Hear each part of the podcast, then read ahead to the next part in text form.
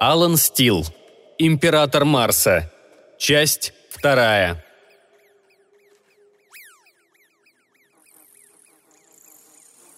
Прошло немало времени, прежде чем я заметил изменения, произошедшие с Джеффом. У меня ведь и без него хватало проблем. Каждый день примерно дюжина дел. От проверки системы очистки воздуха, которую должны были починить прежде, чем мы все задохнемся, до заполнения очередной кучи документов, которые я отправлял в Хансвилл. Так что я думал о Джеффе далеко не всегда. Если доктор Розенфельд какое-то время ничего мне не говорил, я приходил к выводу, что они сами совсем разобрались и переключался на другие задачи. И все же я заметил некие признаки, на которые поначалу не обращал внимания. Однажды я слушал переговоры мартышек, кладывавших канализационные трубы в третьем куполе, и услышал, как Джефф представился лейтенантом Гулливером Джонсом. Бригадир приказал ему перестать дурачиться и использовать свой настоящий позывной. Ответ Джеффа показался мне странным. «Есть, сэр. Я лишь размышлял о необычной среде, которая нас окружает», он даже изобразил британский акцент и произношение викторианской эпохи, что вызвало смех у других рабочих. И тогда я задумался, кто такой этот Гулливер Джонс и почему Джефф назвался его именем? В другой раз Джефф работал на бульдозере. Он очищал посадочную площадку от песка, нанесенного пару дней назад полевой бурей. Всего лишь рутина, на которую я не обращал никакого внимания, до тех пор, пока из командного центра ко мне не обратился начальник смены. «Шеф, с Хелбертом что-то не так. Вы послушали?» Я включил связь и услышал Джеффа. «Так точно, комцентр. Я только что видел движение примерно в полукилометре к северу от периметра». «Вас понял, Тигр-4О», — ответил его собеседник. «Не могли бы вы повторить описание?» Последовала пауза, а затем... «Крупный зверь примерно 3 метра высотой с восьмью ногами. На нем ехала женщина, краснокожая и...» Короткий смешок. «Совершенно голая, насколько я сумел разглядеть». В памяти что-то заворочилось, но так и не всплыло. Когда начальник смены заговорил, в его голосе послышались снисходительные интонации. «Так, ладно. Тигр 4 мы только что просканировали окрестности, и на радаре нет никого, кроме вас». «Они уже ушли. Скрылись за большим камнем и исчезли». Снова смех, уже почти радостный. «Но я их видел, клянусь!» «Вас понял, 4 Короткая пауза. «Если еще что-то заметите, дайте знать, хорошо?» И тогда я вспомнил, Джефф описал существо из романов о Марсе Эдгара Бэрроуза, а женщина – это могла быть только Дея Торрес. Почти каждый, кто летал на Марс, так или иначе читал Бэрроуза, но впервые на моей памяти кто-то утверждал, будто видел принцессу Гелия. Джефф, очевидно, взялся за розыгрыши. Я решил, что надо с ним поговорить, но все было недосуг. Я ведь уже упоминал, что в день мне приходилось сталкиваться со множеством проблем, и потому парень, дурачивший своего бригадира, стоял в моем списке далеко не на первом месте. На этом, впрочем, ничего не закончилось. Это было только начало. Несколько недель спустя я получил сообщение от начальника снабжения. Кто-то подал заявку на переезд в отдельное помещение, несмотря на то, что ему это не по карману. В те времена на Арсе еще шло строительство, и отдельные комнаты выделялись лишь в порядке вознаграждения – Обычно их оставляли для руководителей, старших научных сотрудников, семейных пар, стукачей компании и так далее. Но в данном конкретном случае заявка сопровождалась петицией, подписанной соседями. Сам начальник снабжения сообщал, что рекомендует выделить просителю отдельную комнату. Увидев, что просителем является Джефф Хелберт, я не удивился. К тому времени я уже заметил, как он изменился. Люди, часто надевавшие шлем, обычно предпочитали короткую стрижку, но он пренебрег этим правилом и отрастил волосы. В столовой он обычно сидел один, уставившись в свой планшетник. еще Джефф стал разговаривать сам с собой по открытому каналу. Только теперь вместо сообщения о марсианских принцессах и восьминогих животных он стал произносить отдельные фразы, например «Марсиане просчитали все с поразительной точностью» или «Долгое время марсиане молчали и пристально смотрели на них из воды». Мало кто узнавал в этих фразах цитаты из Уэллса или Брэдбери. Неудивительно, что другие мартышки захотели от него избавиться – Прежде чем подписывать заявку, я решил зайти к доктору Розенфельду. Психолог не спросил, почему я к нему пришел. Он лишь попросил закрыть дверь и высказал свое мнение о Джеффе. «По правде говоря», — начал он, — «я не могу сказать, лучше ему сейчас или хуже». «Зато я могу. Послушайте, я, конечно, не специалист, но мне кажется, что это бред». Карл покачал головой. «Конечно, он ведет себя эксцентрично, но нам, по крайней мере, не нужно больше беспокоиться о возможности самоубийства.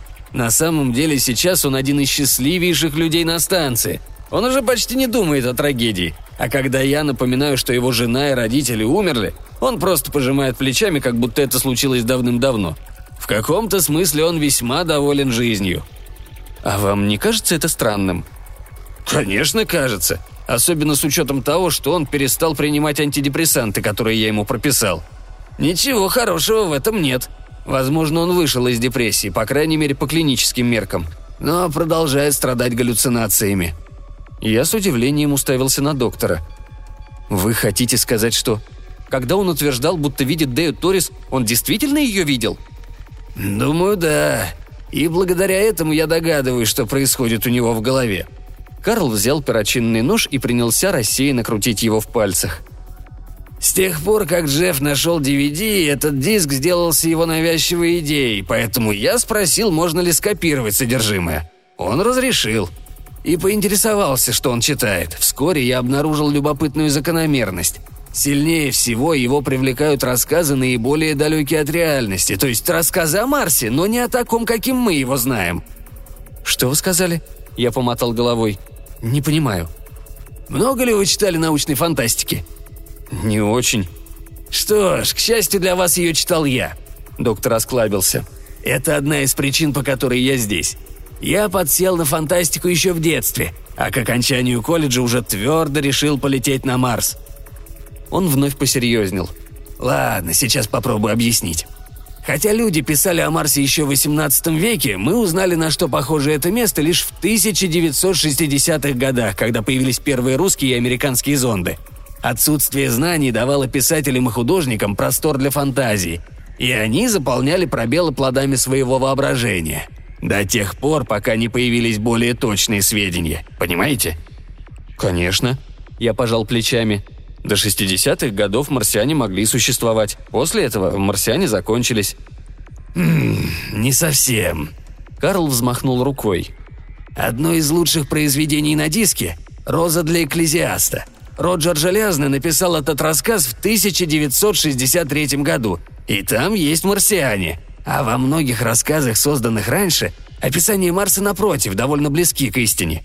Но, в общем, вы правы. Представления о Марсе существенно изменились во второй половине прошлого века, и хотя стали ближе к реальности, но утратили большую часть своего романтизма. Карл закрыл нож и положил его на стол. Такие рассказы Джефф не читает – кассета «Бессмертия» Артура Кларка, «Во дворце марсианских царей» Джона Варли. Если картины Марса близки к тому, что мы знаем, он их игнорирует. Почему? Потому что это напоминает ему о том, где он находится. Значит, он читает более старые произведения? Точно. Карл кивнул. «Марсианская Одиссея» Стэнли Вейнбаума, «Зачарованная деревня» Ван Вогта, «Воин Марса» Отиса Клайна. Чем дальше от реальности, тем больше они ему нравятся потому что эти истории не об унылой безжизненной планете, а о территории коренных марсиан, затерянных городов, каналов. Ладно, я понял. Нет, не думаю, что вы поняли, потому что я и сам этого не понимаю. Могу сказать лишь, что Джефф отдаляется от нас.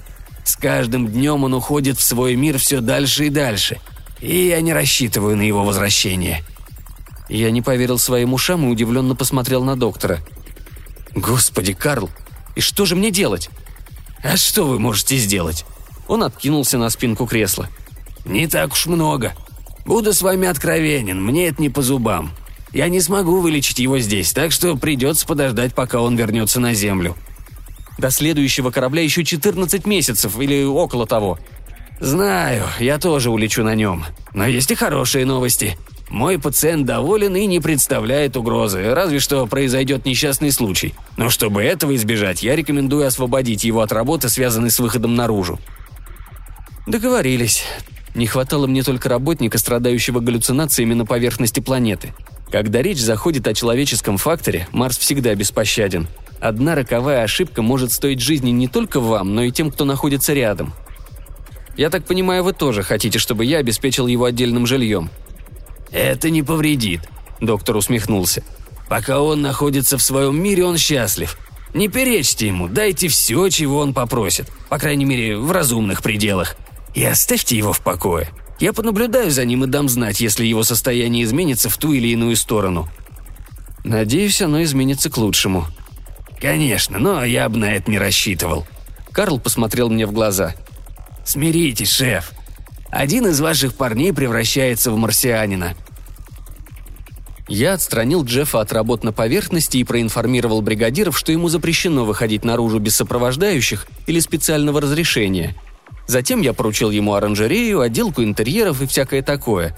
Это назначение я собирался объяснить дозы радиации, которая может превысить норму и вызвать у него лучевую болезнь, если он продолжит гулять по Марсу.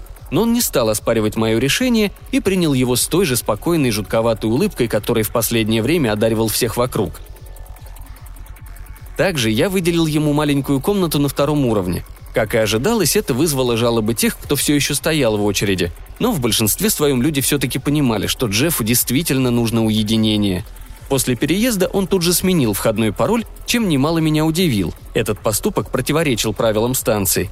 Генеральные директоры службы безопасности должны были знать пароли от всех дверей – Впрочем, Карл заверил меня, что Джефф не желал никому зла. Он просто не хотел, чтобы кто-то входил в его комнату. И такая небольшая поблажка вполне могла улучшить его состояние. Я согласился, хотя и неохотно. Какое-то время Джефф не создавал проблем. Он безропотно принял свои обязанности и с работой, судя по отчетам, справлялся прекрасно. Карл держал меня в курсе. Его пациент не проявлял никакого интереса к окружающим, но и хуже ему не становилось. По крайней мере, он больше не рассказывал всем подряд о марсианских принцессах и не цитировал по рации отрывки из научной фантастики. И тем не менее, изредка что-нибудь да происходило. Однажды ко мне пришел с небольшим запросом начальник снабжения. Джефф попросил несколько стопок конопляной бумаги и столько соевых чернил, сколько удастся выделить под его нужды. Поскольку и то, и другое являлось побочным продуктом оранжерей, как станции Арсия, так и других колоний, эти расходные материалы не импортировали с Земли, и потому мы не испытывали в них недостатка. Но что Джефф собирался делать с таким количеством письменного материала? Я спросил у Карла, не ведет ли Джефф дневник, и доктор опроверг мою догадку. Он сказал, что просьбу его пациента лучше удовлетворить, если только бумага и чернила не являются редким товаром. Я согласился и на это, попросив, впрочем, начальника снабжения вычесть стоимость материалов из зарплаты Джеффа. Вскоре после этого ко мне обратилась одна из связисток – Джефф попросил ее послать остальным колониям сообщение. Его интересовали любые рассказы и романы о Марсе, какие только найдутся у колонистов. Особенно хотелось ему получить работы Брэдбери, Бэрроуза и Брэкет, хотя годились и Мур, как и Старджон и Уильямсон. В обмен Джефф предлагал произведение из диска, которое он снял с Феникса. В этом тоже не было ничего страшного. Тогда Солнце находилось между Землей и Марсом, поэтому он не мог послать запрос в Хансвилл. Если он уже все имеющееся прочитал, вполне логично обратиться за помощью в другие колонии. Связистка сказала, что они получили примерно с полдюжины файлов. Похоже, рассказы о Марсе пользовались не такой уж большой популярностью. Я попросил ее держать меня в курсе, после чего забыл об этом, сочтя просьбу Джеффа лишь еще одним звеном в длинной цепи его странностей. Несколько недель спустя ему все-таки удалось вызвать мое раздражение. Как обычно, узнал я обо всем от доктора Розенфельда – «У Джеффа есть еще одна просьба», — объявил он, когда я заглянул к нему. «Отныне и впредь он предпочитает, чтобы его называли Ваше Величество, из уважения к императору Марса». Несколько секунд я оторопело смотрел на него. «Вы, конечно же, шутите?» — наконец сказал я. «Боюсь, что нет. Теперь он император Джеффри I, верховный правитель Великой Марсианской империи, военачальник и защитник Красной планеты». Наступило молчание — я все ждал, когда Карл улыбнется и подмигнет, но этого так и не произошло. «Кланяться в его присутствии не обязательно», — добавил доктор. «Но он требует надлежащего уважения к короне». «Понятно». Я закрыл глаза, потер переносицу и сосчитал до десяти. «И кто ж теперь я?» «Премьер-министр, разумеется», — сухая улыбка. «Поскольку его титул наследственный, его величество не заинтересован в повседневных делах своей империи, он оставляет их вам и обещает не вмешиваться». «О, да я просто счастливчик». «Конечно. С этого момента все вопросы, касающиеся короны, следует обсуждать с королевским врачом и старшим придворным советником, то есть со мной». «Ага», — я поднялся. «Что ж, прошу меня извинить, но, похоже, его величеству пора надрать задницу». «Присядьте». Карл пристально посмотрел на меня. «Я серьезно. Садитесь». Я остался стоять. Послушайте, я знаю, что он болен, но это уже переходит всякие границы. Я дал ему отдельную комнату, освободил от тяжелой работы, снабдил бумагой, чернилами. Не знаю зачем, но он продолжает просить еще и еще. Я, наконец, предоставил ему доступ к сетям других колоний. Но тот факт, что с ним обращаются как с королем, еще не делает его коронованной особой. «О, я с вами согласен. Поэтому я напомнил ему, что этот титул, как и право наследования, является лишь почетным, а потому его королевские привилегии не бесконечны. Он это понимает.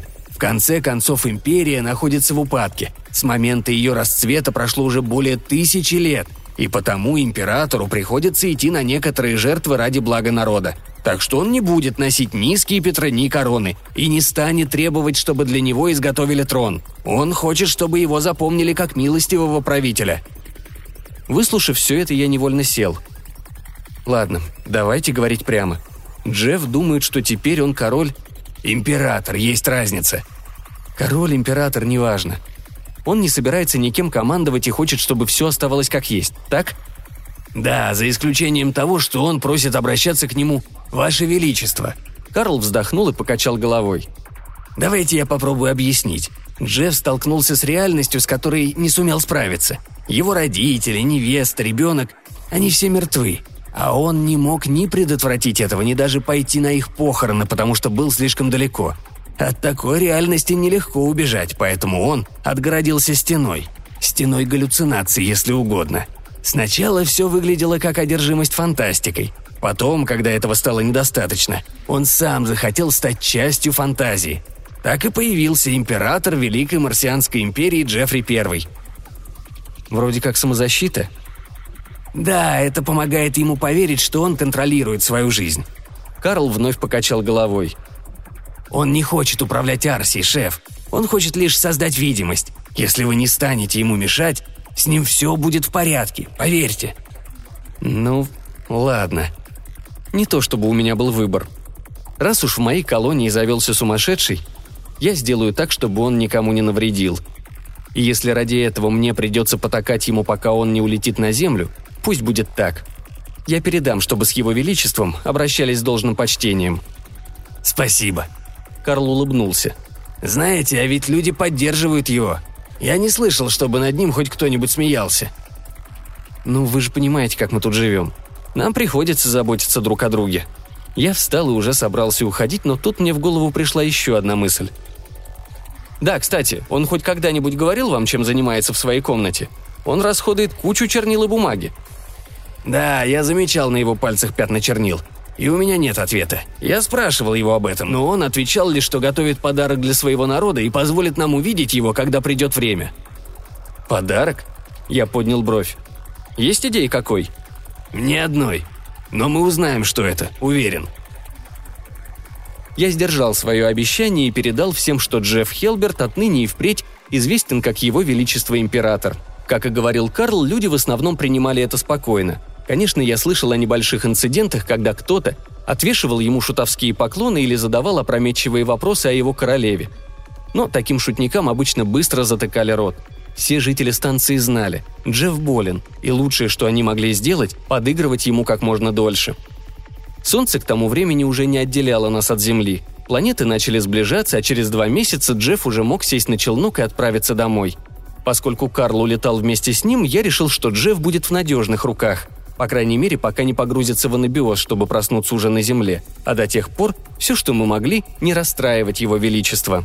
Сделать это оказалось нетрудно. Когда люди привыкли к идее, что среди них живет выдуманный император, большинству из них понравилась эта игра. Если он проходил мимо, все умолкали, кивали ему и говорили «Ваше Величество». Его пропускали без очереди, и кто-нибудь всегда пододвигал ему стул. Я заметил, что он даже завел пару фавориток – двух незамужних девушек, помогавших ему во всем. От стрижки волос, которые, как и истинно королевская борода, к тому времени здорово отросли, до работ в королевских садах, также известных как оранжерея. Они же сопровождали его и в субботних походах в кино. По словам одной из девушек, император оказался идеальным кавалером. Всегда вел себя как подобает джентльмену и относился к ним с уважением. Чего, кстати, нельзя было сказать о многих мужчинах на станции. Через некоторое время я разрешил ему выходить наружу с сопровождением – Джефф вспомнил, как надевать скафандр. Значит, он еще не утратил контакта с реальностью и никогда не подавал виду, что хочет открыть шлем. Отойдя метров на 20 от шлюза, он часто останавливался и смотрел вдаль. Он мог стоять так часами, повернувшись спиной к базе и не говоря ни слова. Иногда я задумывался о том, что он там видит. Сухую красную пустыню, холодную и безжизненную, камни, разбросанные по унылой равнине под розовым небом, или нечто доступное только ему – Заросшие лишайниками леса, древние каналы, по которым плавно скользили лодки, города, старые как само время, Джона Картера и Тарса Таркаса, стремившихся навстречу новому приключению, или тиранов, требующих голову Эрика Джона Старка. Или он думал о чем-то другом, о матери и отце, которые его вырастили, о женщине, которую он когда-то любил, о ребенке, которого никогда не увидит. Не знаю. Император редко разговаривал со своим премьер-министром. Думаю, он избегал меня потому, что я обладал властью, способной пошатнуть его иллюзии. За все время, что он прожил у нас, мы едва обменялись несколькими фразами, вплоть до того самого дня, когда он, наконец, сел на челнок. Тем утром я отвез их с доктором Розенфельдом на посадочную площадку, где уже ждал транспорт. Я не смог разглядеть лицо Джеффа через забрало шлема, но, похоже, радости он не испытывал. Его Величество знал, что покидает свою империю – Карл не стал смягчать удар и сказал ему правду. Они улетают на Землю, и Джефф, скорее всего, никогда больше не увидит Марс. К нашему прибытию багаж уже погрузили, и на поле стояла горстка пассажиров. Я пошел провожать Джеффа и Карла. Пожав руку доктору и пожелав ему счастливого пути, я повернулся к Джеффу. «Ваше Величество», — начал я. «Вы не должны меня так называть», — прервал он. «Прошу прощения». Джефф шагнул ко мне. Я знаю, что я не император. Уже давно это понял. Просто не хотел никому говорить. Я бросил взгляд на Карла. Он вытаращил глаза и покачал головой. Для него это тоже оказалось новостью. «Значит, ты знаешь, кто ты на самом деле?» Мой собеседник слабо улыбнулся. «Джефф Хелберт. Со мной что-то не так, не понимаю, что именно. Но знаю, что я Джефф Хелберт и возвращаюсь домой». Он поколебался, затем все же продолжил – мы с вами почти никогда не разговаривали, но доктор Розенфельд рассказал, что вы сделали для меня. И я хочу вас поблагодарить за то, что помогали мне все это время и позволили стать императором Марса. Надеюсь, я не доставил вам много хлопот. Я медленно выдохнул. Сперва я подумал, что он выставил всех нас идиотами, но затем понял. Его мания величия все-таки была настоящей, по крайней мере, какое-то время – в любом случае, теперь это не имело значения. Он возвращался на Землю, делал первый шаг на долгом пути к выздоровлению. Несколько месяцев спустя я получил письмо от Карла. Вскоре после возвращения на Землю Джефф согласился пройти лечение в частной клинике в Южном Вермонте. Процесс этот оказался болезненным. Как и предполагал Карл, разум Джеффа подавил воспоминания о гибели его семьи и заменил их фантастическими видениями из прочитанных им книг. Психологи согласились с доктором Розенфельдом – Скорее всего, именно бегство фантазии спасло Джеффу жизнь. Его разум нашел защиту, которая помогла справиться с трагедией. В конце концов, когда он перестал нуждаться в иллюзиях, безумие отступило. Джефф больше не видел марсианских принцесс и не считал себя правящим монархом Красной планеты. Но все это было впереди, а тогда на посадочной площадке я прикусил язык и протянул ему руку. «Не беспокойся, Джефф. Надеюсь, у тебя все будет в порядке». «Спасибо», Пожав мою руку, Джефф повернулся к Карлу и вместе с ним направился к трапу. Затем остановился и вновь посмотрел на меня. «Есть еще кое-что». «Да?» «Думаю, вам стоит заглянуть в мою комнату. Перед отъездом я отключил замок, так что пароль вам не понадобится». Он замолчал. «Но если что, пароль Тувия». «Спасибо». Я посмотрел на него с любопытством. «Так что же там?» «Считайте это подарком императора», — ответил он. Я отошел к краю посадочной площадки, дождался, пока транспортник взлетит, а затем направился ко второму куполу. Когда я добрался до комнаты Джеффа, там уже собрались колонисты. Несколько его друзей, фаворитки императора, кое-кто еще. Они открыли дверь и вошли. Еще в коридоре я услышал изумленные возгласы, но лишь войдя в комнату, понял, что их вызвало. Комнату Джеффа едва ли можно было назвать просторной, но за последние полтора года он проделал большую работу. Всю стену над его кроватью покрывали склеенные листы бумаги, на которых он нарисовал фреску. Фреска изображала Марс, владение императора, похожий на лодку-летательный аппарат, парящий над городом. Жуткие создания, крадущиеся по красным пустошам. Герои с голыми торсами, с рапирами и радиевыми пистолетами, защищающие красивых женщин, и все это под двумя лунами, абсолютно не похожими на знакомые нам Фобос и Деймос – Рисунок не отличался изяществом, но нам никогда еще не доводилось видеть ничего подобного. Джефф выполнил его с потрясающей тщательностью. И это еще не все. На столе рядом с компьютером лежал диск, снятый с Феникса. А рядом располагался самодельный книжный шкаф, на полках которого лежали аккуратно сложенные стопки бумаги. Одни потолще, другие потоньше. Каждую стопку соединяла конопляная веревка. Шкаф заполняли книги, написанные и переплетенные от руки. Я выбрал одну наугад и посмотрел на название. «Эдисоновское завоевание Марса», Автор Гаррет Севис. Положил книгу обратно на полку, взял другую. «Сокровище марсианской короны» Пола Андерсона. Там были еще и еще, целое множество книг. Вот чем Джефф занимался все это время. Он переписывал содержимое диска с Феникса слово за словом. Несмотря на свое безумие, он понимал, что не сможет вечно жить на Марсе, поэтому хотел что-то оставить после себя. И он оставил библиотеку, чтобы другие смогли прочесть истории, помогавшие ему пережить тяжелые времена. Библиотека до сих пор там, мы даже усовершенствовали ее.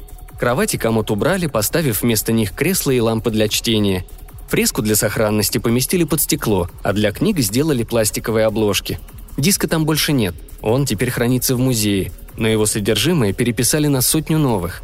Мы пополнили коллекцию очередными томами. Каждый раз, когда с Земли прилетает челнок, он привозит нам новые книги. Комната Джеффа стала для жителей Арсии одним из любимых мест отдыха. Почти все время кто-нибудь сидит там в кресле с книгой в руке. Надпись на двери гласит «Марсианская императорская библиотека». Местная шутка, которую не понимают новички и туристы. И да, я сам провел там немало времени. Никогда не поздно приобщиться к классике.